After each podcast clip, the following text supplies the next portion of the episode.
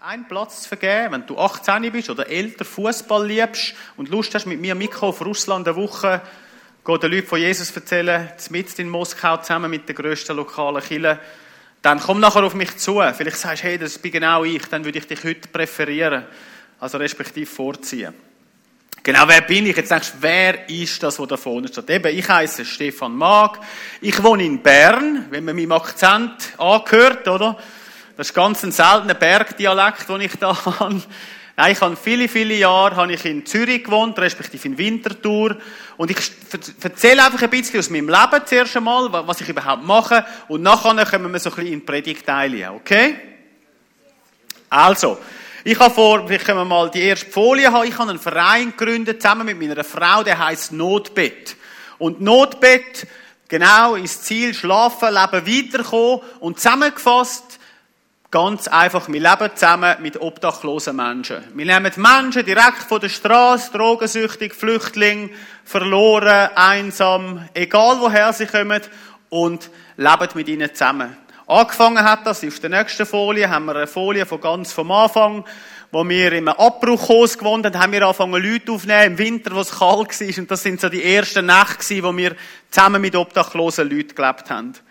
Und auf der nächsten Folie sehen wir Fingerprint, das ist so ein bisschen unser Herz, das ist so ein bisschen mein, eigentlich meine Leidenschaft, das heißt Menschen von Jesus Christus erzählen. Das ist die Apostelgeschichte heute leben, das ist meine Leidenschaft. Das ist an der Langstrasse Zürich, wo wir für einen Mann beten, auf dem Wunderstuhl, der hat einen guten Freund von mir gemacht, der jetzt mittlerweile im islamischen Land als Missionar ist und wirklich hundert, ja, kann man wirklich sagen, hunderttausende von Menschen mit dem Evangelium erreicht durch, durch Internetplattformen. Also das ist unglaublich, der, der wird eingeladen von, von Gelehrten und so und genau. Er hat den Stuhl hier geil angemalt. Ich damals Jugendpastor, er Praktikant und mittlerweile dürfen wir wirklich in vielen Nationen von Jesus erzählen. Das andere ist eine Demonstration, genau, das ist tiptop, genau, verschiedene Projekte. Wir brettern mit unserem Auto durch die Stadt an Ostern und rufen, Jesus lebt. Voran siehst Jesus am Kreuz gestorben. Wir haben auch so im Rahmen der verfolgten Christen haben wir Banner an Chile gehängt. Wir lieben Kunst, wir lieben Musik, wir lieben verschiedene Aktionen zum Menschen auf Jesus aufmerksam machen. Kann man die nächste Folie zeigen, sonst Genau, das ist Ostern, das ist Art and Special, sagen wir das. Ostern ist für viele Leute ja der Moment, wo sie endlich können, drei Tage lang hintereinander Geld ausgeben können. Aber Ostern ist eigentlich ganz etwas anderes. Ostern ist der Tod von Jesus Christus. Und das versuchen wir durch kreative Aktion, also eine Kreuzigung konkret, wenn ihr da sehen könnt, den Leuten zu vermitteln. Und das ist immer sehr, sehr spannend, die Reaktion der Leute zu sehen. Und fließen immer Tränen und die Leute sind sehr oft sehr tief bewegt. Next slide. Genau, das sind so verschiedene Aktionen. Und ein Praise Camp, wo wir diese jetzt geleitet haben. Und rechts YWAM, Jugend mit einer Mission in Davos, im WEF, World Economic Forum, wo die ganz Reichen und Erfolgreichen zusammenkommen. Auch dort können wir von Jesus erzählen. Und die sind genauso offen wie die Obdachlosen. Die Obdachlosen und das WEF, das sind fast, die sind fast identisch von der Lebensfrage her, lustigerweise. Weil die Obdachlosen, die haben nichts und sind sich dessen bewusst, hey, ich habe nichts, ich bin zerbrochen, die Welt ist ein ungerechter Ort. Und die oben innen, die Politiker, die, die Superreichen, die haben eben auch realisiert, dass etwas nicht stimmt. Obwohl sie alles haben, sind sie leer im Herz. Und darum kannst du bei beiden wirklich mega straight mit dem Evangelium kommen. Und beide sind eigentlich sehr, sehr offen. Und ganz oben dort, wo ich aus dem Sarg rausgumpe, das ist in Amsterdam. Das ist eine Riesenstadt wo ich jedes Jahr zusammen mit der Bibelschule angehe, oder jetzt, ja, seit letztem Jahr das erste Mal, und jetzt wollen wir das eigentlich regelmäßig machen.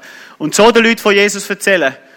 Genau, ich bin aus dem Sarg rausgekumpelt und habe gedacht, da schaut eh niemand zu. Und das sind, ja, ich würde sagen, hunderte bis tausende von Leuten auf so einem riesen Platz gewesen. Und ja, das war unglaublich stark gewesen. Die haben alle zugelassen bis zum Schluss. Ich habe das selber nicht geglaubt.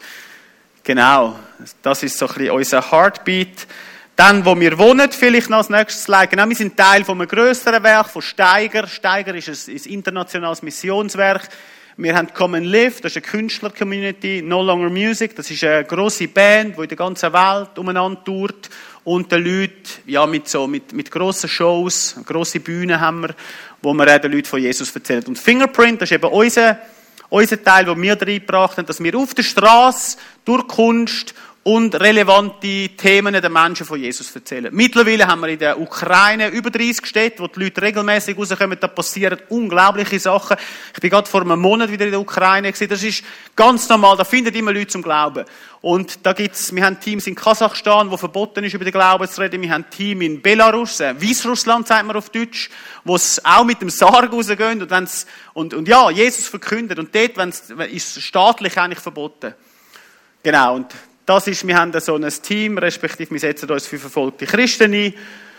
Genau, haben verschiedene Einsätze seit vielen Jahren, die wir machen. Hinten hat es einen Flyer. Wir haben irgendwann im Juni auf dem Bundesplatz einen grossen Einsatz, zusammen mit ganz vielen anderen Werken mittlerweile. Genau, all die grossen, ja, die grossen wichtigen Vereine sind jetzt dort dabei, respektive leiten das und wir haben das vor ein paar Jahren mal ins Leben gerufen und dürfen jetzt auch noch dabei sein. Und ähm, nächstes Slide. Da wohnen wir, das ist Zunhalden. Das ist ähm, ein Zentrum von der Erweckung von 90, von 90 Jahren, ja. Das haben wir nicht gewusst, als wir das damals übernommen haben. Wir haben einfach, die eine Frau hat den Gebetseindruck gehabt, wir sollen das Haus kaufen, respektive übernehmen. Gott hat uns dann Sponsoren gegeben, wir das können übernehmen und haben dann herausgefunden, dass vor 90 Jahren eine Erweckung, also Bewegung Plus, Gemeinde für Urchristentum, ist in diesem Haus entstanden. Und wir dürfen da wohnen, wir haben das Gebetshaus, Genau, sind jederzeit willkommen für Tage der Stille oder wenn ihr mal ein paar Gottfragen stellen, Heilig brauchen oder einfach, einfach ein bisschen mit uns abhängen, dann sind ihr herzlich willkommen. Next Slide. So sieht das aus im Winter bei uns zum Fenster aus. Habe ich den Blick, also wunderschön. Und vielleicht noch der Next Slide. Genau, so sieht das aus bei uns. Und dann noch das Letzte. Genau. Und das ist meine absolute Leidenschaft. In der Mitte ein Mann aus der Türkei, wo Jesus Christus kennengelernt hat, wo die ganze Rücken ist voller Narben. Und er hat mir immer gesagt, Angst kenne ich nicht. Der ist mit 16 von der Schweiz auf Istanbul verschifft worden und hat dann dort etwa 10 Jahre auf der Straße gelebt. Und er hat mir gesagt, Angst, weißt, ich habe so schlimmes Zeug erlebt. Und dann habe ich das wirklich geglaubt. Also der ist, der hat auch viel Schlimmes gesehen. Den haben wir da getauft. Und das ist meine Leidenschaft. Ich glaube daran, wenn ein Mensch Jesus Christus kennenlernt und tauft wird, dann passiert etwas. Dann passiert etwas, was man nie mehr rausnehmen kann. Er wird von Neuem geboren. Genau. Einfach so, dass ihr ein bisschen Ahnung habt, wer ich bin. Ich habe vier Kinder. Nadine, meine Frau, und eigentlich sollte sie da sein, weil, oder, wenn ich, wenn ich in der ganzen Welt umreise und meine, meine, meine, meine Predigten und so mache, dann ist sie daheim mit all diesen Leuten, mit dem ganzen Villa Kunterbund und sie ist eigentlich ja ganz, wirklich, wie sagt man, ganz, ganz äh, unglaublich starke Nachfolgerin von Jesus Christus. Genau. Ich habe gedacht, ja, was, über was wollen wir eigentlich heute reden? Ist noch schwierig, oder? Irgendwie müssen wir ja etwas haben miteinander, heute Abend eine halbe Stunde. Und darum habe ich mich für etwas entschieden, wo ich mich ein bisschen auskenne, okay? Ich lese euch vor aus Lukas 15, ab Vers 4. Welcher Mensch ist unter euch, der 100 Schafe hat und wenn er eins von ihnen verliert, nicht die 99 in der Wüste lässt und geht dem Verlorenen nach, bis er es findet? Und wenn er es gefunden hat, so legt er sich's auf die Schultern voller Freude. Und wenn er heimkommt, ruft er seine Freunde und Nachbarn und spricht zu ihnen, freut euch mit mir, denn ich habe mein Schaf gefunden, das verloren war. Ich sage euch, so wird auch Freude im Himmel sein über einen Sünder, der Buße tut, mehr als über 99 Gerechte, die der Buße nicht bedürfen ganz bekannte Geschichte, oder? Da ist also der Hirt, oder Jesus erzählt die Geschichte von dem Hirt, wo alle Schäfli zurücklässt, um das eine Schaf zu suchen. Und wieso braucht Jesus die Geschichte? Heute, will Jesus sagst nicht mehr von Schaf reden. Heute würde er vielleicht sagen, stell dir vor, du verlierst dein Smartphone. Oder sehr wahrscheinlich würde Jesus heute eine andere Sprache brauchen. Aber in der damaligen Zeit ist das für die Leute klar gewesen. Die Leute haben gewusst, wie das ist, ein Schaf zu haben. Jetzt ist meine Frage, wer von euch hat Schaf? Eins, ich. Sonst noch jemand? Zwei? Ja. Yeah. Was für eine Rasse? Zwei? Geissen zählen auch, jawohl. Geissen zählen auch. Was für die? Ja, okay. Ja, Brienzer, ja. Okay, okay, Brienzer, ja genau, sehr gut. Ich habe ein Schaf, vielleicht kann man mal schnell ein Foto zeigen. Genau, das sind unsere Schafe, das sind Walliser Schwarznasen heissen die. die Weißen, da hinten dran, das ist eine Originalzeichnung.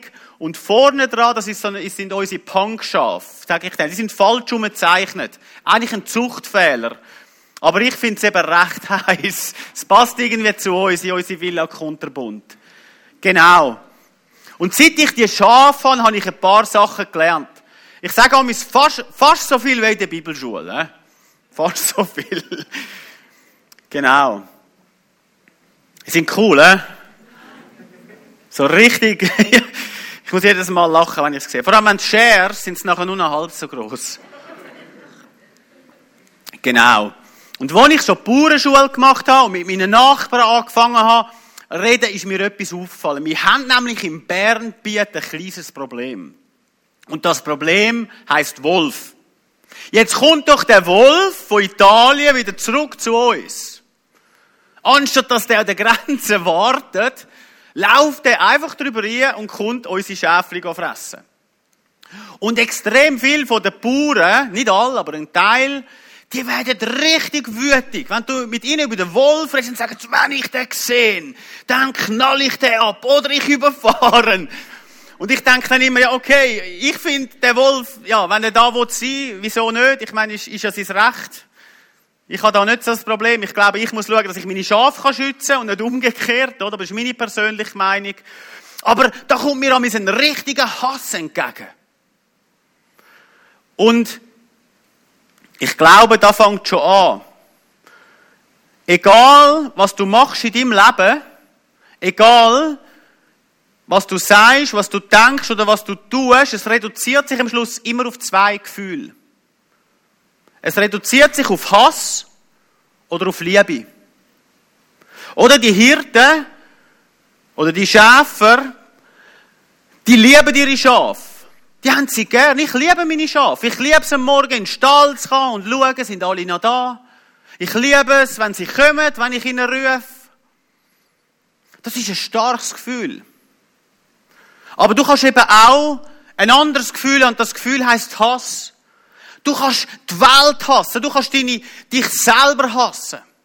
Und egal was du machst, das ist Psychologie jetzt. Jede Entscheidung, jedes Wort, das aus deinem Maul kommt, reduziert sich in deinem Kopf eigentlich auf, auf, auf Liebe oder auf Hass. Auf positive Erfahrungen im Leben oder auf negative Erfahrungen. Um es ein bisschen gescheiter sagen. Aber ich glaube, wir bleiben bei den einfachen Wörtern. Liebe oder Hass. Die beiden grossen Antriebe von uns Menschen in unserem Tun. Und ich glaube, das Erste, was wir hier sehen, ist, der Hirt handelt aus Liebe. Der Hirt geht sein Schäfli, das verloren ist, suchen, weil er das Schäfli liebt. Gott liebt dich. Das ist mal Grundvoraussetzung vom Leben. Das ist Grundvoraussetzung von unserem ganzen Sein. Und vielleicht denkst du, das ist ein bisschen langweilig. Gott liebt mich. Aber im Fall, das ist so etwas Tiefes. Wenn du am Morgen aufstehst und weißt, ich bin geliebt, so wie ich bin. Ich muss keine Rolle mehr spielen. Ich habe in meinem Buch meine Lebensgeschichte geschrieben. Ich habe so viele Sachen gemacht, zum geliebt werden. Ich habe so viele Sachen gemacht, zum anerkannt werden. Und es ist immer leer Und erst, wo Jesus da gekommen ist, erst, wo ich den Frieden von Gott hat kennenlernen oh, habe ich gewusst, was echte Liebe ist. Und echte Liebe ist eben, macht einem ein bisschen blind. Ich weiss nicht, ob ihr schon verliebt sind. Aber ganz am Anfang, als ich meine Frau in der Bibelschule kennengelernt habe, ist sie eingekommen am ersten Tag. Ich habe sie angeschaut und ich habe gewusst, diese Frau, die muss ich heiraten. Leider hat sie hier noch einen Freund gehabt. Habe ich dann herausgefunden auf Facebook. Aber wo sie dann endlich die Bibelschule angefangen hat, ist sie Single gewesen. Und ich habe mir Mühe gegeben. Ich habe sie, weißt, auf alle Arten und Weise, habe ich, hey, habe ich sie versucht, ähm, wie sagen wir, zu imponieren. Aber sie ist nicht darauf eingegangen. Aber eines Tages haben wir zusammen an einer Konferenz. Sie, weil sie sie interessiert hat, und ich als Strafaufgabe, weil ich zu wenig Kredit hatte, weil ich zu viel, zu viel Absenzen hatte. Und ich habe gewusst, das ist die Gelegenheit, um Nadine besser kennenzulernen. Und ich habe gesagt, hey Nadine, darf ich dich an die Konferenz fahren? Und sie hat gesagt, nein, anreisen tue ich selber, aber du darfst mich heimfahren. Und ich dachte, yeah, so cool. Habe ich überlegt, okay, jetzt muss ich ein Auto. Ich habe gar kein Auto. Also muss ich irgendwo ein Auto auftreiben. Und dann bin ich zum Autohändler auf Dübendorf und habe dort so ein kleines, rotes Auto für 600 Franken gekauft. Und bin mit dem kleinen 600-frankigen roten Auto an die Konferenz gefahren. Und die ganze Konferenz sind wir uns ein bisschen näher gekommen und ich habe dann am letzten Tag gesagt, ja, jetzt darf ich dich heimfahren. Dann hat sie gesagt, ja, du darfst mich heimfahren. Aber ich nehme noch eine Kollegin mit. Ich dachte, nein, come on, muss das sein? Auf jeden Fall sind wir dann alle drei zusammen mit dem Auto heimgefahren. Ich vorne rein, mich die ganze Zeit aufgeregt, oder, dass jetzt die anderen auch noch da rein hockt. Und irgendwann sind wir dann angekommen, dort, wo sie in ihrem, ihrem Dorf. Und dann ist die Kollegin ausgestiegen am Bahnhof und wir sind zusammen noch zu ihrem Haus gefahren und dann hat sie gesagt, Stefan, ich will noch mit dir reden. Und ich dachte, okay, sie wird mir sagen, hör endlich auf, immer dich so blöd verhalten. Hör auf, mich anmachen, sagt man, ich, auf Schweizerdeutsch. He? Und so sind wir zusammen in ein, in ein Restaurant. Ich habe gerade den ersten Tisch genommen der Tür, damit die möglichst schnell, wenn sie das gesagt haben, rausrennen oder?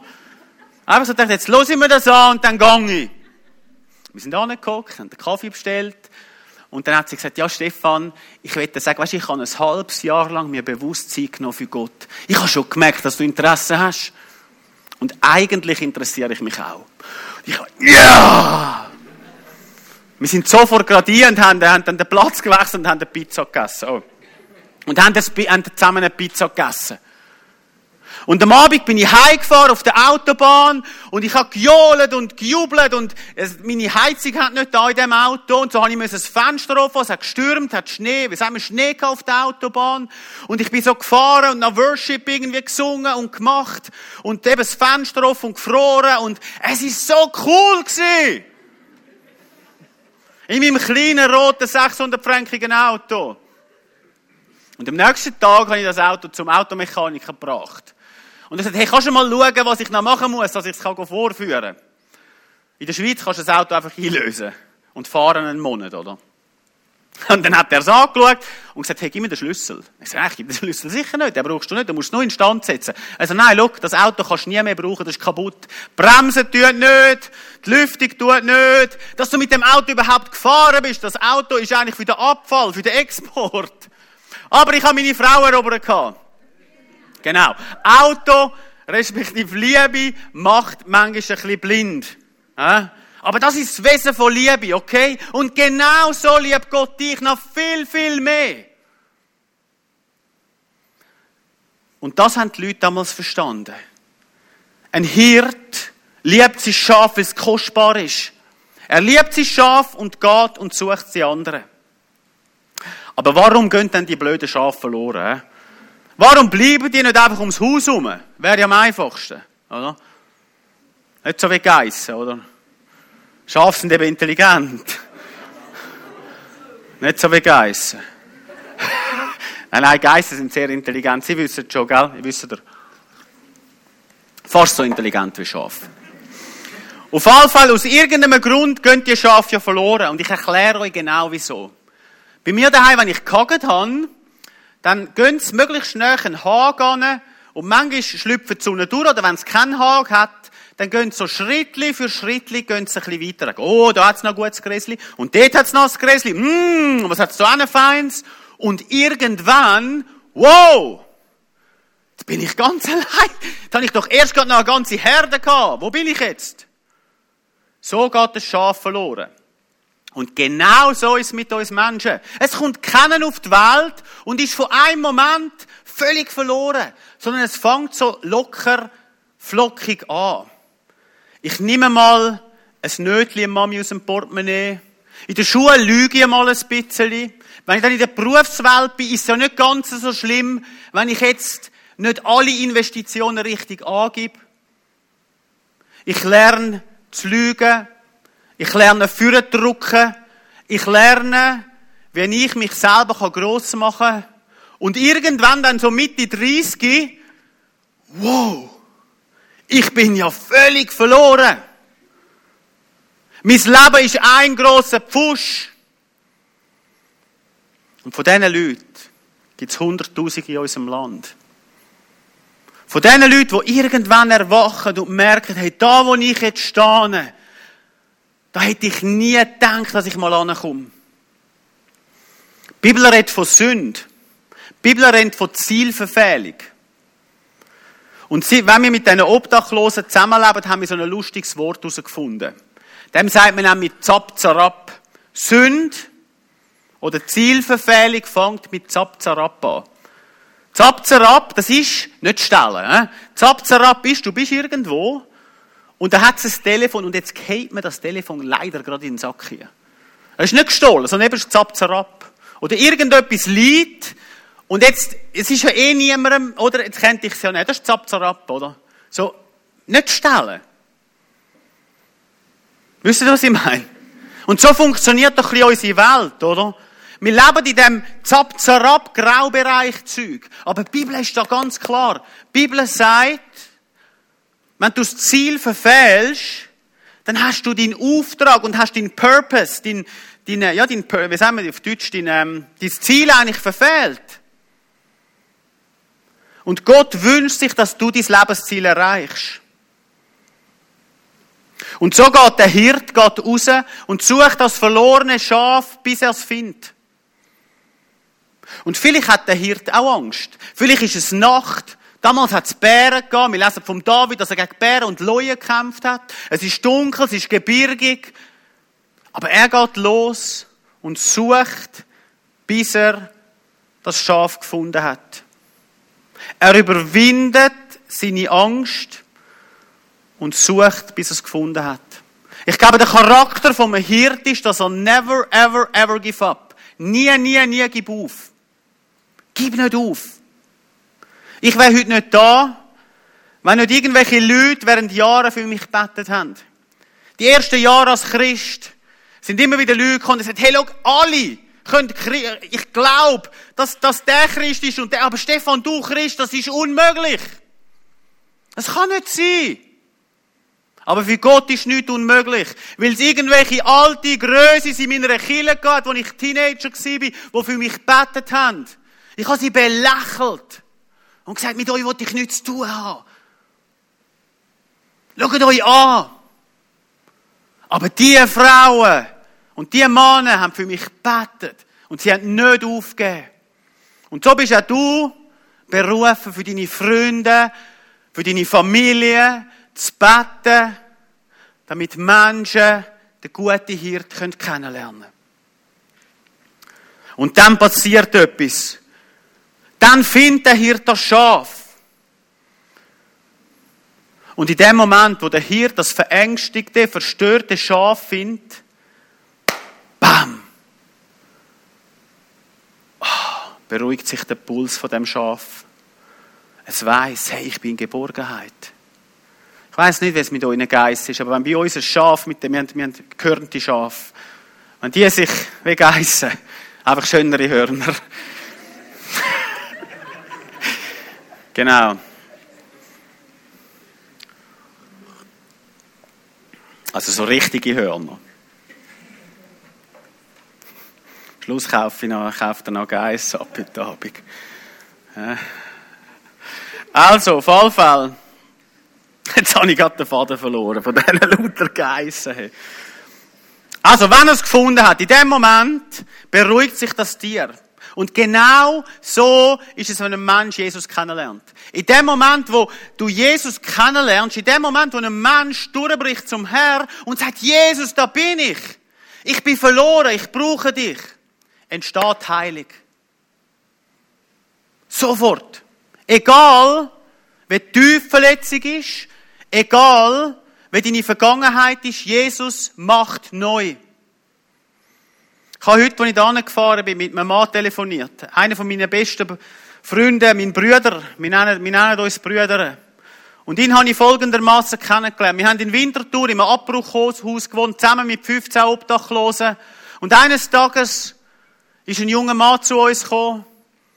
Man hat ihn uns zugewiesen. Und er hat gesagt, er sei auf der Suche nach der Religion vom Frieden.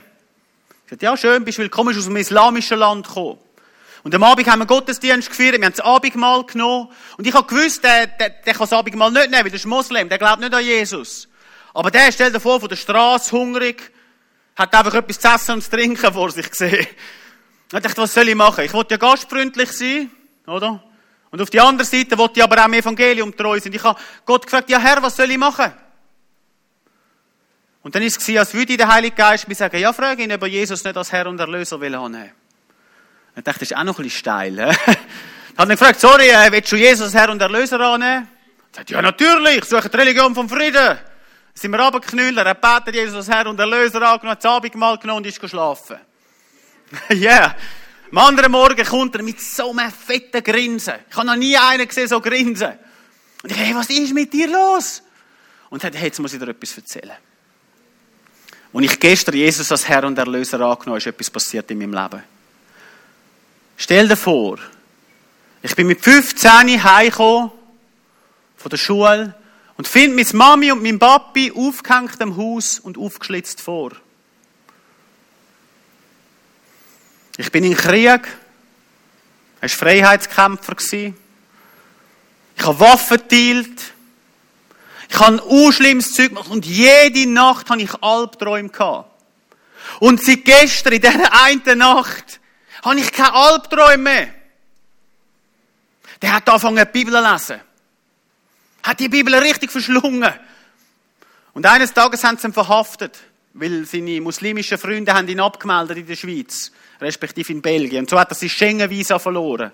Und er ist ins Gefängnis gekommen, in Winterthur, ins Ausschaffungsgefängnis. Und im Ausschaffungsgefängnis war 22. Dezember. Und wir haben uns so gefreut zum zusammen Weihnachten feiern. Und wir haben angefangen zu beten für ihn. Und Jesus, mach ihn frei. Lass ihn aus dem Gefängnis raus. Aber aus der Ausschaffungshaft lässt du jemanden nicht raus, bis er ausgeschafft ist. Normalerweise, oder? Darum heisst es ja Ausschaffungshaft. Und er hockt in dem Gefängnis und hört eine Stimme am 22. Dezember. Du wirst frei sein. Das kann nicht sein. Du wirst frei sein. Ist er so halbwach gewesen. Und dann nochmal die Stimme, du wirst frei sein. Halb Stunde später haben sie ihn freigelassen. Wir haben zusammen Weihnachten gefeiert. Und er ist heiß ins Land und lebt jetzt dort und verkündigt Jesus. Sein Schwager ist IS-Sympathisant, sagt ihm, wenn ich Gelegenheit kriege, dann bringe ich dich um. Und er sagt, weißt du was? Ich erzähle allen von Jesus. Er reist auf Mazedonien, ein Land, das sehr schwierig ist zum Erreichen mit dem Evangelium. Er ist in Albanien im Gefängnis aktiv. Er ist in all diesen Ländern einer, der wirklich auf der Straße ist und den Menschen von Jesus erzählt. Das passiert, wenn der gute Hirt dich findet. Dann ist eine ganze Lebensgeschichte wird einfach umgekehrt. Ich erinnere mich an einen Russ, der zu uns heimgekommen ist, oder respektive, wo, wo zu mir an einen Arbeitsort gekommen ist. Und ich habe gewusst, da ist ein Russ umeinander, der jemanden sucht, der in die Schweiz kommt, um sich umzubringen. In der Schweiz, wenn du ein ärztliches Attest hast, darfst du dich umbringen. Und er ist zu mir ins Büro gekommen damals und hat gesagt, hey Stefan, oder, oder hey du, hat mich ja nicht kennt, kannst du mir helfen auf Englisch? Ich, ich suche jemanden, der mir ein Attest machen kann, um mich umbringen. Und ich habe gesagt, ja, natürlich helfe ich dir. Und dann, ah, wieso hilft jetzt der mir? Und ich habe auf Russisch im Google Translator eingegeben, der alte Mensch muss sterben, damit ein neuer Mensch kann geboren werden Und habe ihm das gezeigt. Und er hat es gelesen. Und er war ganz irritiert. Gewesen. Und ich habe gefragt, ob ich für ihn beten kann. Er sagt, ja, du kannst für mich beten. Und wir haben gebetet, dass der, dass der, der Geist oder, von, dem, von dem nicht mehr Leben weggeht.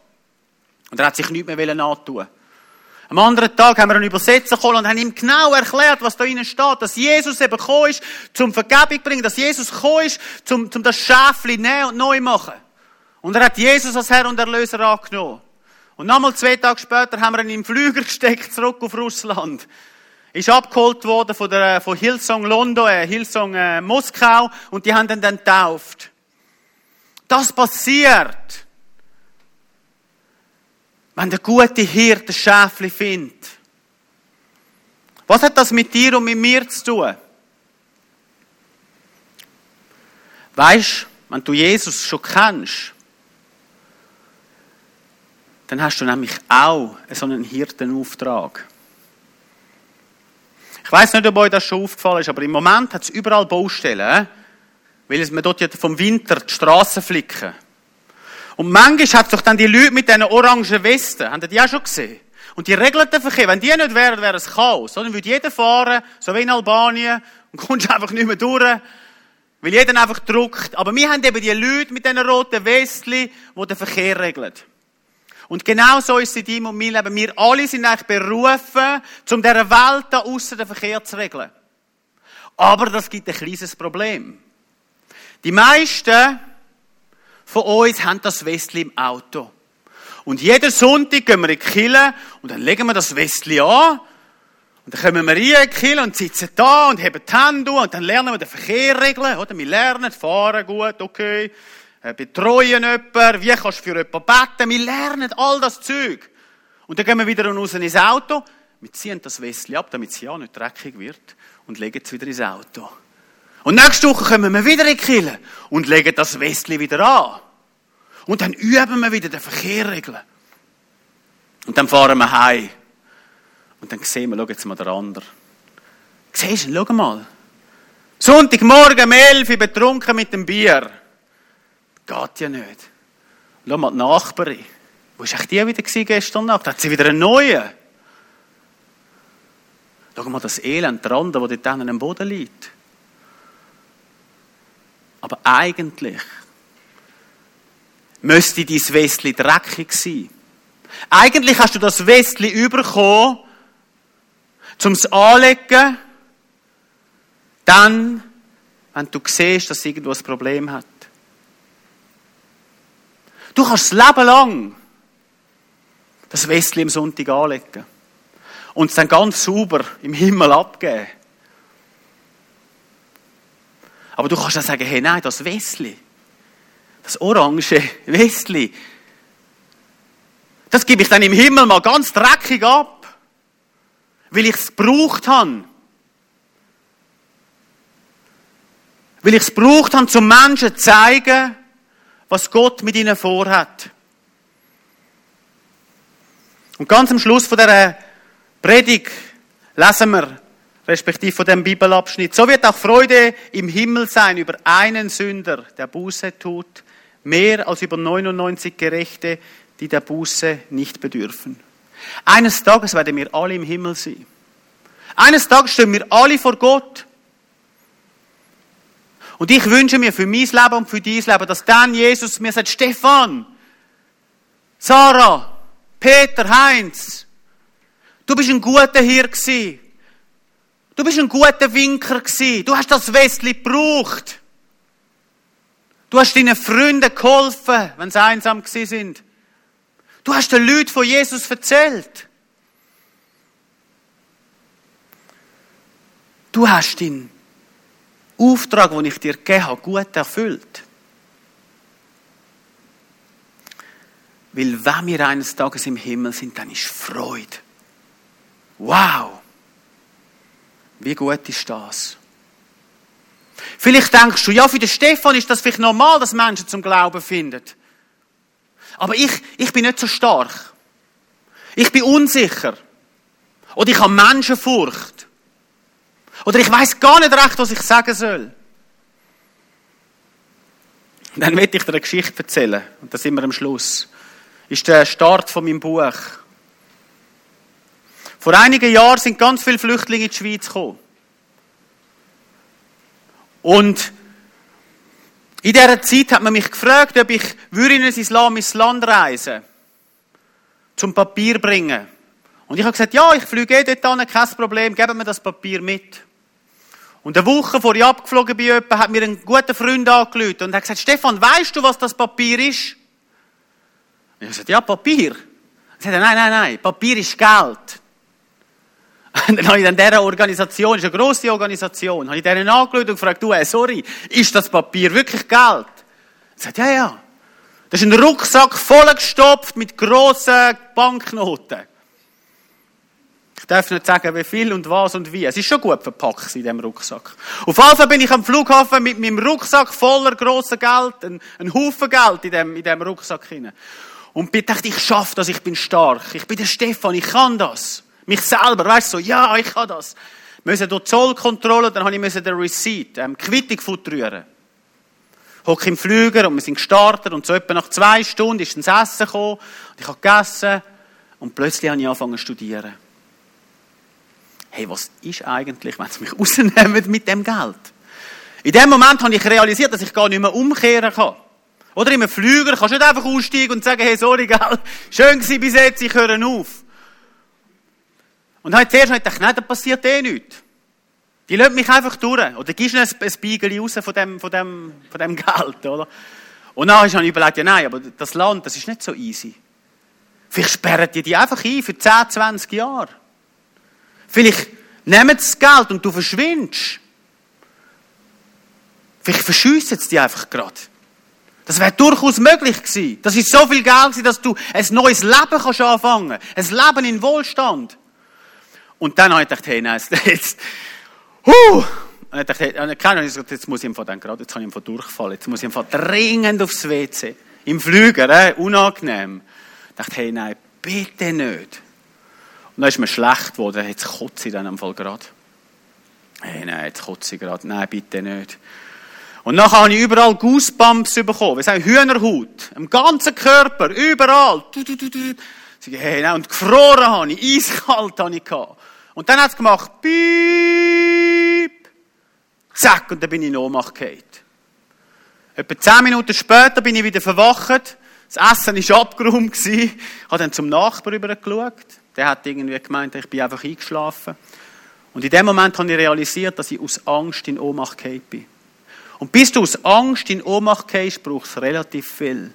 Das heißt, mein Körper ist völlig zusammengebrochen aus Angst. Und ich habe angefangen zu brüllen, wenn ein kleines Kind, mir sind Tränen runtergelaufen. Ich habe die Sonnenbrille angelegt und ich habe brüllt und brüllt und brüllt. Und habe zu Gott geschrien, Jesus, ich schaffe das nicht. Ich schaff's nicht, ich bin schwach. Und dann ist so ein Song in meinem Ohr gelaufen. I'm no longer a slave of fear. I am a child of God. Ich bin nicht mehr länger ein Sklave der Angst. Ich bin ein Kind von Gott. Und in dem Moment hat in mir ist etwas, ist etwas passiert. Ich habe gemerkt, ja, genau. Ich bin kein Sklave von der Angst, ich bin ein Kind Gottes. Wenn wir es am Anfang schon gehört haben, ich bin ein Kind von Gott. Und wir sind gelandet, ich bin ausgestiegen mit dem Rucksack. Ich musste den aufs Band tun, zum Scannen, zum Umsteigen. Und der Rucksack ist einfach nicht mehr gekommen. Ich habe das Lied gelesen, I'm no longer a slave of fear, I am a child of God. Und nach etwa fünf Minuten ist der Rucksack gekommen, offen, aber das Geld war noch drin. Ich habe es genommen, ich bin zum nächsten Gate gerannt, gerade noch den Flüger verwünscht zwischen zwei so Araberinnen, die haben dann herausgefunden an meinem roten Büchlein, dass ich Schweizer bin. Die ganze Zeit will über Autos reden, und ich bin einfach so zerstört gewesen.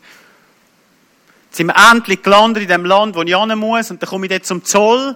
Das ist aber kein normaler Zoll, das sind so Special Forces, so, so Freiheitskämpfer oder eine Volksgruppe hat dort den Zoll, und ich habe gewusst, da gehe ich niemals durch mit dem Rucksack. Dann bin ich schnell aufs WC, habe mich nochmal so ein bisschen frisch gemacht, dass ich nicht völlig zerstört aussehe. Und dann komme ich raus und sehe kein Mensch im Zoll. Ich dachte, das ist Gelegenheit, das ist ein Zeichen von Gott. Und so schnell wie möglich bin ich durchgelaufen. Und in dem Moment, wo ich an der Grenzlinie bin, kommt ein Zöllner und sagt, hey you, mitkommen. Und wer nicht im Flüger in Ohnmacht geht, spätestens da, wer in Ohnmacht geht. Und ich musste meinen schweren Koffer auf das Band legen. Und das Einzige, was ich nachher machen konnte, ich habe einfach zu Gott geschrien, Jesus, mach den Rucksack unsichtbar. Und er hat den Koffer gescannt, hat mich von oben bis unten angeschaut und hat gesagt, ja, ist gut, du kannst in das Land einreisen. Und so ist das Geld in das Land. Ich habe das einem alten Mann gegeben, der hat dann gefunden, ja, ja, easy. Ich gebe das meiner Frau. Die schmuggelt das nochmal über die Grenze. Und weisst, ich bin schon entführt worden, ich habe 30 Jahre lang in der Wüste gelebt und ich habe unglaubliche Sachen erlebt. Und diese Geschichte hat mich etwas gelehrt. Gott ist in der Schwachen mächtig. Egal, was du heute mitnimmst. Gott ist in der Schwachen mächtig. Wenn Gott mich brauchen kann, wenn ich aus Angst in Ohnmacht gehe, wenn Gott mich brauchen kann, wenn ich so eine verkackte, auf gut Deutsch, Lebensgeschichte habe, dann kann er dich ganz sicher auch brauchen. Darum lass dich niemals damit abstehen, ah, wie sagt man, dich, dich, dich überreden von dieser Stimme da die sagt, du kannst das nicht. Oder du bist nicht gut genug. Es ist eine Lüge. Gott ist in der Schwachen mächtig. Gott sucht nicht die, die stark sind. Also mit anderen Worten, Gott liebt dich. Das ist die Grundvoraussetzung. Gott liebt dich, du bist sein geliebtes Schäfli. Und wenn du das noch nicht akzeptiert hast, dann ist heute Gelegenheit. Du kannst dein Leben verplemperlen. Du kannst sagen, ihr Christen sind so doof, wir sind so langweilig. Das ist ein Blödsinn. Es ist das Beste, was es gibt. Es gibt nichts Besseres als Jesus nachfolgen. Du kannst von mir aus noch lange dort im Dreck bleiben. Das ist deine Sache. Aber heute ist Gelegenheit. Dass der gute Hirte dich auf seine Schultern nimmt. Und ich weiß, da hat es Leute. Ich weiß, da hat es Leute, die missbraucht worden sind. Es hat Leute, die Gewalt erfahren haben, die sagen, ich, ich kann das nicht annehmen. Es hat Leute, die strugglen mit Selbstwert, die sagen, hey, ich, ich will Jesus heute auf seine Schultern nehmen.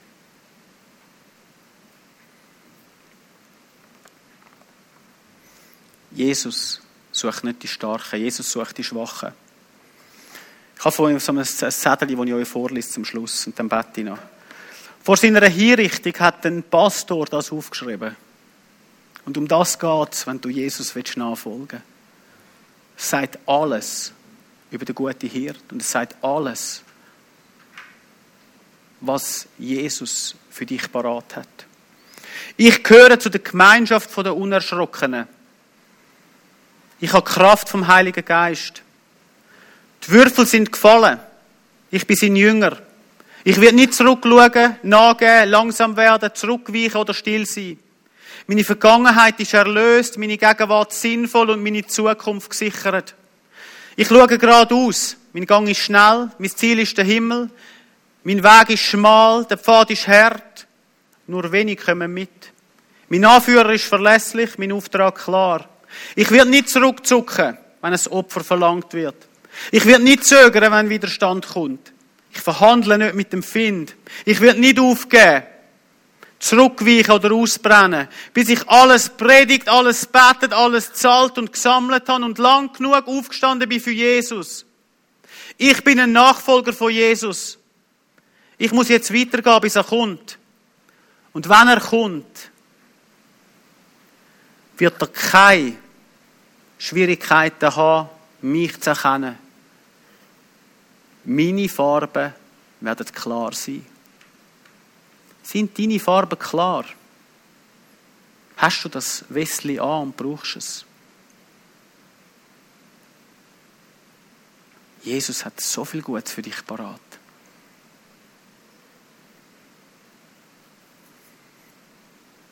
Jesus möchte dich auf seine Schultern nehmen und dir ein neues Leben geben. Und Jesus möchte, wenn du ihn schon kennst, dass du ganz für ihn lebst. Du musst dich entscheiden. Du kannst das Leben lang auf diesen Killenstühlen rumturnen. Oder du kannst sagen, nein, ich will auch alles geben für Jesus. I'm no longer a slave of fear. Ich bin nicht mehr länger ein Sklave der Angst. Ich bin ein Kind von Gott. Das ist meine Frage heute. Erstens, vielleicht willst du Jesus kennenlernen und sagen, ich bin da. Ich brauche die Liebe. Und zweitens, vielleicht sagst du, hey, ich will auch rausgehen. Ich will nicht mehr still sein. Ich lasse die Angst hinter mir. Gott ist in der Schwachen mächtig. Amen. Die, die wollen, dürfen runtergehen auf die Knie und das Jesus sagen. Die, die sagen, nein, ich will einfach so bleiben, ist völlig okay.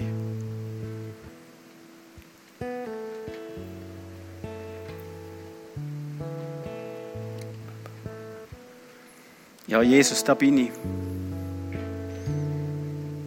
So oft habe ich deine Stimme schon gehört. So oft habe ich schon alles geben für dich und du siehst, was ich immer für mich zurückgehalten habe. Ich lege dir das jetzt an. Jesus, ich lege dir an meinen Stolz, meine Überheblichkeit. Ich lege dir an, was ich noch für mich behalten wollte. Jesus, tut mir leid, als ich am Sonntag das Westli hatte und eigentlich nur für mich gewunken habe. Und mit dem heutigen Tag lege ich das Westli am Sonntag an und behalte es gerade an bis zum nächsten Sonntag. Jesus, ich gehe raus in die Welt und erzähle den Menschen von dir. Jesus, send mich. Jesus, du bist in der Schwachen mächtig. Ich gehe von dir auf die Knie und kann von jedem Menschen gerade stehen. Und für die, die Jesus noch nicht kennen, kannst du einfach mitbeten. Jesus, da bin ich. Ich bin dir davon gelaufen. Ich habe mich selber verwirklichen. Habe gemeint, ich sei cool und wichtig und relevant.